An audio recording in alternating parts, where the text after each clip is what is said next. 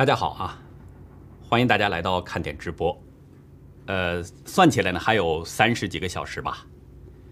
二零二零年就要跟我们告别了。就在这个岁末年初的阶段，大家知道，现在人们仍然在紧张地关注着美国总统大选的情况，因为现在还悬着呢，总统花落谁家还不知道。那今天上午呢，连续爆出了两件事儿。应该说啊，都是对川普总统非常有利、非常有利的。我们先说第一件事儿哈，就是这个大选舞弊的一种作弊手段被曝光了。其实川普总统他手里边掌握的这个大选舞弊的证据呢，并不少，证人证言还有视频录像都不少。但是这个呢，很特殊了，这是在乔治亚州，他的这个选票上被人给做了手脚了。这个已经被发现了，就是民主党和共和党分别有不同的选票。乔治亚州参议院司法选举委员会还有参议院司法委员会这两个委员会呢，联合举行了一场听证会，研究州选举法还有2020年总统选举当中众多投票违规的行为。在昨天的听证会上啊，证人乔万·普利策。他呢就大选日当天的违规行为进行作证。这个普利策呢，这个人很不了很了不起，他是一位杰出的发明家，有很多的发明创造。另外呢，他也是一位作家，同时他还是一位亿万富翁。普利策他透露，在乔治亚州，在民主党线和共和党线分别打印了选票，但是打印的选票。存在着差异，什么差异呢？就是共和党线的这个选票右上角有条形码，而民主党线的那个选票呢没有条形码。可是我们知道，在乔治亚州，这个正常选票都应该是带有条条形码的。门户专家网站晒出了同是富尔顿县的选票，我们在这选票两张选票这个样本上。可以清楚的看到，确实是有的选票就是这个右上角有那个长形的条码，这就是共和党的选票；有的选票没有，这就是民主党的选票。大家知道这个富尔顿县，就是我们之前呢在节目当中曾经曝光的那个金发女和紫衣女哈，这母女两个在大选后半夜拉出行李箱数票的那个县。普利特说呢，因为两种选票存在着不同，所以共和党的投票会被 Dominion 投票机给踢出去，而民主党选票不带有条形码，就会被这个 Dominion 投票机给认读。什么意思呢？就是说带条形码的合格的正常的选票，投票机是不认的，而不带条形码的那些废票，Dominion 投票机是认的。那么这种情况就说明了，富尔顿县的这个 Dominion 投票机已经被人专门训练过了，它可以识别真假选票，而正常的选票呢，那就被踢出去了。这种情况不用说也是非常清楚，只有一种解释：这已经被人给做了手脚了，这个机器被人给改动了。而这个票从哪儿来的呢？自然是州长和州务卿那里边。有问题，所以呢，门户专家网站就说了，周务卿拉芬斯伯格应该立即被起诉。这就是我们要说的第一件事这件事对川普总统是极为有利的。这件事如果被法院重视的话，很可能川普总统呢要打出第一个翻身仗了。第二件事呢，也是对川普总统很有利的，就是联邦参议院啊，现在有人明确表示了。要在一月六号的国会联席会议上，去挑战选举人团投票结果。这件事儿呢是在今天临近中午的时候，呃，共和党联邦参议员霍利提出来的。他在推文中说：“数以百万计关心选举诚信的选民应该得到倾听。我将在一月六号代表他们提出反对意见。”什么意思呢？就是说啊，这个霍利议员呢，他就在联国会联席会议上对拜登的胜选提出挑战。简单说就是不承认拜登胜选。霍利是国会参议员当中，目前来说是第一个明确表示要挑战选举结果的参议员。这个对川普来说是一个极好的消息了，因为我们之前知道了，在众议院当中呢，已经有很多的议员表示要挑战这个选举结果，但是呢，一直是缺少参议院这边的表现，这个表态没有支持，只有参众两院都有人，都有至少。一个议员要对这个选投呃选举人团投票的结果提出挑战的话，才有可能把这个选举人团的投票结果推回到两院，再进行去表决。那么现在霍利议员已经提出明确表示要挑战这个选举结果，这就意味着在一月六号的表决当中，选举人团的投票结果不会得到确认。我们换句话说，拜登的当选。不会得到确认了，而必须要退回到两院，退回到参众两院，然后呢，参众两院分别进行讨论，在讨论两个小时之后，因为这有一个规定，就是要最长讨论的时间就是两个小时限定。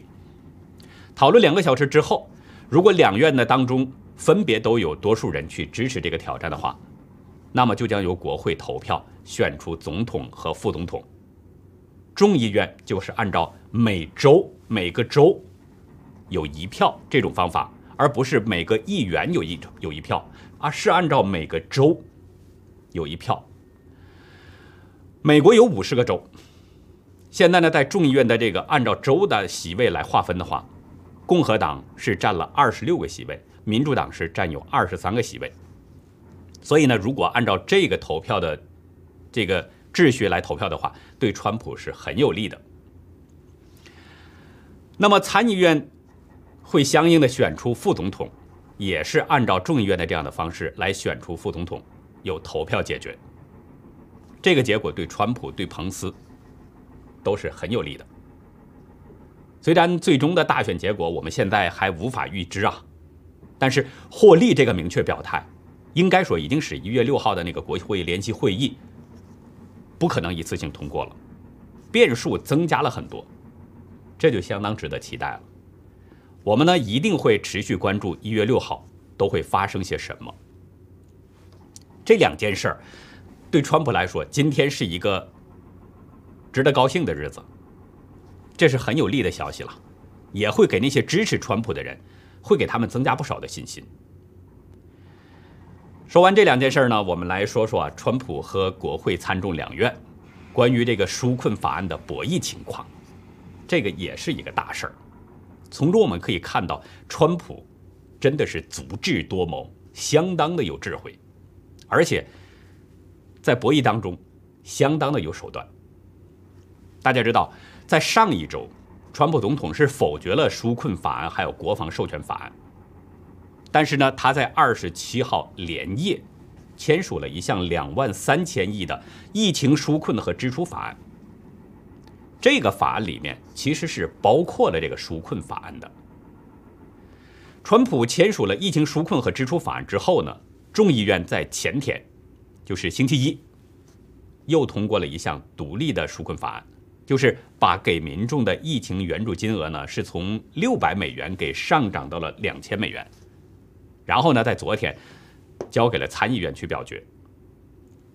交到参议院之后，共和党领袖就是多数党领袖了，麦康奈尔，他表示说将应川普总统的要求，本周处理两千美元救济支票法案，并与川普的其他优先事项挂钩。大家想一下，麦康奈尔他说的这个其他的优先事项。都跟川普的那些优先事项挂钩，这个事儿相当的有意思。这个挂钩的优先事项指的是什么呢？就是指的川普在二十七号在签署法案提出的那些条件，也就是声明当中所说的三个大概的问题。第一个就是给美国的成年人援助金从六百美元提升到两千美元，这个我们刚才已经重复了。第二个呢，就是取消或者修改。通讯规范法当中的第二百三十条，第三个就是解决选举舞弊的问题。其中第二个、第三个都是川普非常关心的问题。麦康奈尔说，这些呢是总统联系在一起的三个重要议题，参议院将在本周开始着手处理这三个优先事项。不过呢，麦康奈尔他没有提供更多的细节，所以这也给人们提供了很多猜想、推断的空间。《华尔街日报》引述了一位了解麦康奈尔的这个想法的人呢，他的说法说，麦康奈尔正在考虑要把这三项都纳入到一项法案。什么意思呢？就是说啊，这个参议院呢，在拿到了众议院送过来的法案之后。可能要推出一个参议院的版本的法案，把这三个大的问题都放到一起，相互形成牵制。那么参议院在把这个版本推出来之后，要和众议院的那个再放在一起，进行这样的这个融合，最终交给川普总统签署。不过呢，现在这个时间呢，其实对议会来说啊，本届议会来说真的是非常紧张了。因为到一月三号，大家知道今天是三十号了，明天就是三十一号，然后就是二零二一年。到一月三号，本届议会就是最后一天，也就是说满打满算还有五天的时间。所以呢，对议会来说，这个时间非常紧张。那么也正是因为这个时间紧张，所以民主党很可能会被迫做出一些让步。也得使这个法案通过。如果救济支出与国防授权法案被搁置的话，其实对两党来说都有负面影响，而且这个影响还不太小，尤其是民主党可能要背负更多的指责。所以呢，从这一点来说，估计民主党可能会做出一些让步。参议院少数党领袖民主党人舒默他已经表示了，说本届议会呢只剩下几天了。在参议院两项措施进行表决之前，议会不应该休会，就是说周日也不能休息了，得接着研讨这个议案的情况。不过呢，参议院共和党议员霍利，就是我们刚才提到的，他要这个在一月六号挑战川这个拜登的这样的这个议员霍利，他表示说要先解决这个两千美元的支票问题。否则不会表决国防授权法案。大家知道，这个霍利啊，是目前这届议会当中最年轻的议员。二零一九年一月他就职以后，就是参议院当中最年轻的议员。他被川普是相当的看重。在这之前呢，他是一位美国的律师，很优秀的律师。参议院的这个绑定计划，把两千美元支票还有二百三十条款。选举欺诈调查都放到一起来解决，这个难度很大。但是呢，虽然有难度，如果把这个选举欺诈作为类似动议这样的这个方式呢写入法案的话，后边会去解决的话，这个民主党可能会愿意接受。但是对川普来说可能不愿意，为什么呢？因为川普希望马上就解决。这牵扯到今年的大选结果怎么样处理的问题，所以越快解决越好。但是有消息说呢，这个有些麦康奈尔他准备成立一个两党委员会，去解决这个选举欺诈的问题。当然了，也有人说说麦康奈尔可能这是在拖延，就是要否决川普对联邦联合拨款法案的修改。但是呢，大家可以分析一下。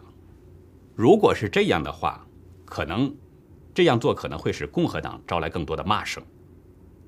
因为首先呢，这部分款项比起给那四十一个国家的大撒币来说，就根本算不上什么，这不是大头，所以通过是很容易的事儿。再有，民主党呢已经在众议院通过了两千美元的支票法案了，川普也多次要求要涨到两千美元。那如果麦康奈尔他这里边拖着不去解决的话，那你想，美国民众那个矛头，很可能就会指向他。那等于是他自己在招引招引人们的骂声。大家知道，在十二月十四号，麦康奈尔呢，他当时就承认了说拜登当选了，他公开的表态了。就在这个之后，我们看到有一个视频当中，麦康奈尔和他的夫人赵小兰两个人去在这个餐馆里面去吃饭，然后呢，就有美国的民众对他们是大发雷霆，就指责他们这样，要把他们赶出这个饭店。后来被人是劝解开了。就是说呢，美国的民众啊，很多人对他还对他夫人赵小兰都是非常反感，就反感他们这种做法。另外呢，还有赵小兰家族这个赵家与中共的利益。相互勾兑的内幕，这些东西都是不断的被人在网上给曝光、给晒出来了。另外，我们也听到这样的声音了，说呢，这个麦克奈尔很可能就是深层政府当中的一员。但是大家看现在，麦康奈尔把这三项重要的事项给挂钩了，所以呢，这种说法可能性并不太大。另外还有一点，在麦康奈尔。把这三个重要事项挂钩之后，左媒就开始攻击他了。比如大家看到这个路透社上面的发出了一个文章，题目是什么呢？麦康奈尔无视川普要求，推迟就提高疫情纾困支票金额进行表决。你看这个标题就可以看出来，路透社在偷梁换柱，然后呢，对川普和麦康奈尔两个人挑拨关系。就是挑拨离间。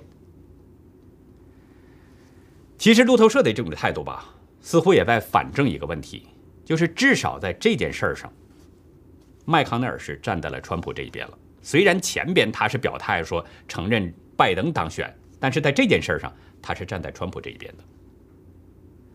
另外，我们从川普的二十七号签署法案之前，也可以看出一些问题，就是他很可能是跟国会。达成了一些问一致的这个问题，就是在一些问题上很可能跟国会已经谈妥了，达成一致了。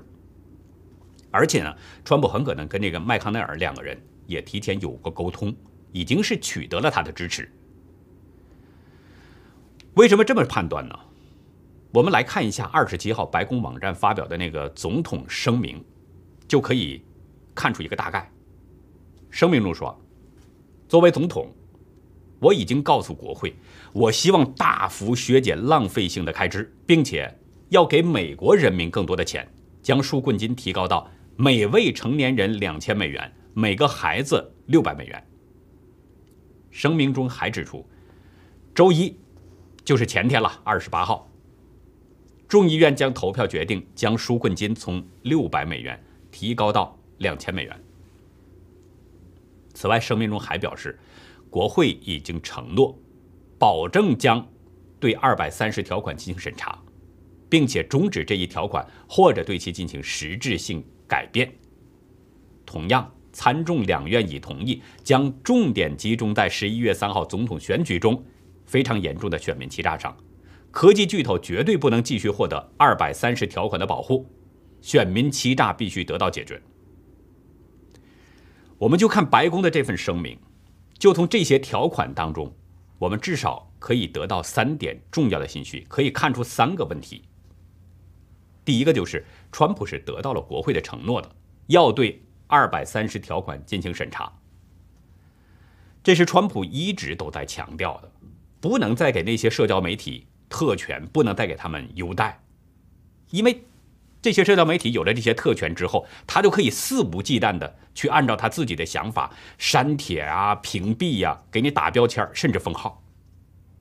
我们看到，从美国总统大选开始一直到现在，将近两个月的时间了，有大量的这个推文被 Twitter 给删帖了，有大量的号被屏蔽掉了。这种情况，包括我们新闻看点的这样的这个推特账号。也有一段被屏蔽了，被封号了，整个全是空白的。我们在节以前的节目中呢也提到过这一点，就是说他有了这些特权之后，受了这个特权保护之后，他就可以肆无忌惮，而不受任何的控告和指责，他就可以想怎么干就怎么干，这是绝对不可以的。第二个呢，就是川普已经得到了参众两院的同意，要对选举舞弊进行调查。这个毫无疑问对今年的这个美国总统大选的结果会形成一个重大影响。如果国会真的去调查的话，其实也不用调查。我们刚才就说了，川普总统手里边掌握着太多的证据，想要什么有什么，有视频、有图像、有证人、有誓言，太多了证据。只要国会去重视的话，那么这些事实都是明摆着的。所以对川普来说，这是一个非常有利的；对选举结果来说，很可能会形成一个逆转的情况。第三个呢，就是川普得到了麦康奈尔的支持了。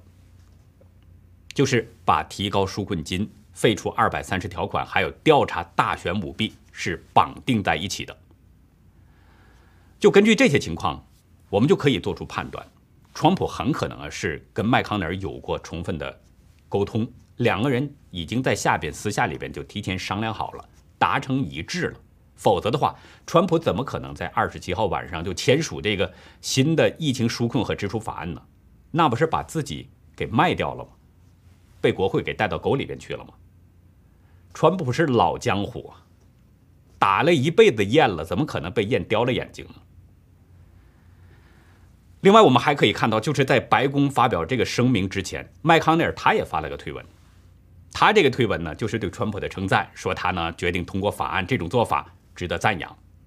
所以，我们通过这两种情况就可以看出，他和川普，就是麦康奈尔和川普。两个人之间，或者说川普和国会之间，提前已经达成了一致了，已经商量好了。如果国会不同意的话，川普会继续维持他原来的做法。川普既现在签署了这个疫情纾困和支出法案呢，这可以说啊是一石二鸟。这种做法可以说是一石二鸟，他既破解了国会给他设置的陷阱。同时呢，又顺带着把自己最关切的问题推给国会去解决，把这球踢给国会，让他们去处理。这就是川普的高明之处，充分在利用着这个三权分立、相互制衡、制衡的这个关系。大家知道，在圣诞节前，众议院呢，它是推出了这个纾困法案的。这个法案实际上呢，怎么说呢，就是给川普。埋的一颗定时炸弹，或者说给他挖的一个深坑。这个法案有五千五百多页，五千五百多页的法案堪称是史上最长的一个法案了。但是他给议员们审议的时间是非常的短，几个小时要审查五千五百多页的法案，每一页就写一个字，要看五千五百多张纸，怎么可能看得完呢？所以这个法案就是给川普挖的一个深坑。这里边啊，他给川普专门设置了一个巨大的陷阱，就是隐藏着那个废除反叛乱法的条款。如果川普签了，川普那就真的是被到带到沟里边了，因为这个法案它可以让国会议员们那捞到真金白银。比如众议员，众议员们的工资。在这个法案签署生效之后，他们的工资就可以涨三分之一。假如说现在是他们每个人拿到三千美元，那么签署这个法案之后，他们又可以拿到一千美元，就可以涨幅这么大。参议院呢，参议员的工资涨了四分之一，这也是一个相当大的比例。而且这些议员们，他们可还可以学中共那种做法。我们知道中共他经常。给别人去批复一些优惠的条件，然后从对方那儿拿来回扣，那么这些议员们很可能也会这么做，就是学中共的大撒币，然后从对方那儿拿回扣。另外还有更重要的一点，就是那个废除反叛乱法的条款呢，这是对总统限制的一个条款，它对总统的军权有很大的制约性。如果这个法案生效了，那么总统再想调动军队。就得经过国会的授权。可是这样的话，假如说美国受到了攻击，那么这个时候总统是不能立刻调动军队去反击和防卫的，要经过国会的审议表决，然后签署生效，这就延误了战机了。这个条款不仅是给川普总统挖的一个坑，也是给美国人民挖的一个巨大的深坑。这是对美国人民也有害的一个条款，而且呢，还有就是川普非常关注的那个二百三十条款并没有被废除，等于说了半天，一点作用没起。可是如果川普不签的话，也有一个问题，就是呢，我们知道那些左派媒体啊，一直都是逢川必反，比如说像《纽约时报》、像 CNN 这些，那是逢川必反，本来就一直攻击川普。如果川普不签这个法案的话，那可能就要又让他们好像是抓到了把柄一样。他们不会去报道这个纾困法案里面有什么暗桩啊，有什么机关算计，也不会报道里面夹杂着什么。控枪条款，还有限制总统军权这样的条款，这些左派媒体他只会说，川普不签，不肯签署这个法案，所以人们都拿不到纾困金，人们生活困难，这个都应该怨川普啊！美国政府关门，这也是川普的责任，等等等等，他们就会把这些一切问题都把矛头给引向川普总统，这又是他们一个攻击的一个这么一个机会，所以签不签？就是一个问题。其实呢，大家知道这个纾困法案呐，它是经过了参众两院，都是有三分之二的议员表决的，多数票通过的。那这样，即使川普给驳回了，给否决了，就是他不签字的话，这个法案呢，也可以在两院里边再次经过投票来否决总统的否决。如果是这样的话，法案还是照样会生效。所以说呢，对川普来说，签不签的结果可能都是一样。那与其被动等着去生效的话，就不如反手一击，拿着这个法案，借机博弈，来争取主动。川普已经看透了国会的这点算计了，看透了他们的小算盘了，所以呢，就将计就计，争取主动。就看到了我们现在出现的情况，看到了现在这个结果。另外还有一个特别值得说说的，就是川普呢签署疫情纾困和支出法案，打了一个漂亮的反击战。他是动用了一九七四年蓄水池控制法，也就是总统如果认为某些财政授权可以画红线打回去给国会的话，要求删除。我们看到在白宫网站二十七号的这个声明当中。川普是这么说的：“说作为总统，我建议，啊，他说总统，我要求就是根据一九七四年蓄水池控制法进行许多撤销，因为这个法律规定，只要总统确定不需要任何预算授权的全部或部分，就可以执行其所计划的全部目标或计划范围，或由于财政政策或其他原因，包括终止。”已提供预算授权的授权项目或活动而取消这个预算授权，总统应该向国会两院说明。然后呢，他还说阐述对其金额的保留、撤销的原因以及因撤销造成的经济影响。川普还说，我已经向国会明确表态了，国会需要剔除纾困综合法案当中浪费性的项目，我就会签名。说的很清楚，你只要把那些浪费性的东西。把那些项目给剔除的话，我就会签名。也就是告诉民众，问题不在我，而在于那些国会，他们在谋取个人的私利。川普说呢，我将需要提出部分逐项用红线标出后发回国会，同时坚持国会从法案当中删除这些资金。川普总统还说，我将签署该法案以恢复失业救济。停止驱逐、停止租金援助，为小企业扶助项目增加资金，使我们的航空公司员工能够重返工作岗位。另外，他也说大幅增加用于疫苗分发的资金等等。我们看到川普他在这个声明当中说的那些，都是为百姓、为美国的百姓在争取福利，在抑制那些国会议员铺张浪费、在对外大撒币的那些。不必要的钱。从这个声明中，我们就可以看出，川普呢是合理合法的在使用着总统的权利，对于两会提交的法案进行部分的撤销，而且有条件的打回给两院，你去解决吧。另外，他还顺势提出了最关切的问题，要求国会你必须配合。这个就叫手腕。那好，以上呢就是我们这次直播的内容了。呃，在今天晚上呢，我们要说到今天的这个中国大陆和美国、英国的疫情情况了。呃，大陆的疫情情况非常的严重，其中呢，沈阳市已经进入了战时状态，因为沈阳出现了多种病例，多个病例，多个病例显示都是欧洲病毒变种的病毒，但是中共当局不让报。呃，有爆料人说呢，领导人的乌纱帽可能要保不住了。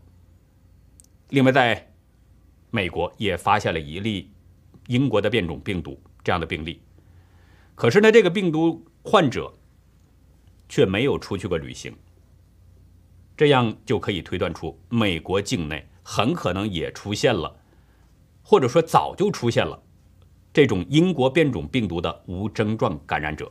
这是一个很严重的问题。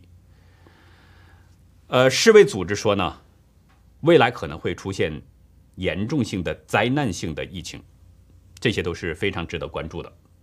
这些我们在今天晚上都会谈到，另外还会谈到关于习近平的情况，可能是习近平正在进行脑瘤手术。我们在今天晚上的节目当中呢，会谈到相关的内容。有风水师预测，习近平的确是患上了。一种怪病。那好，我们这次直播就到这。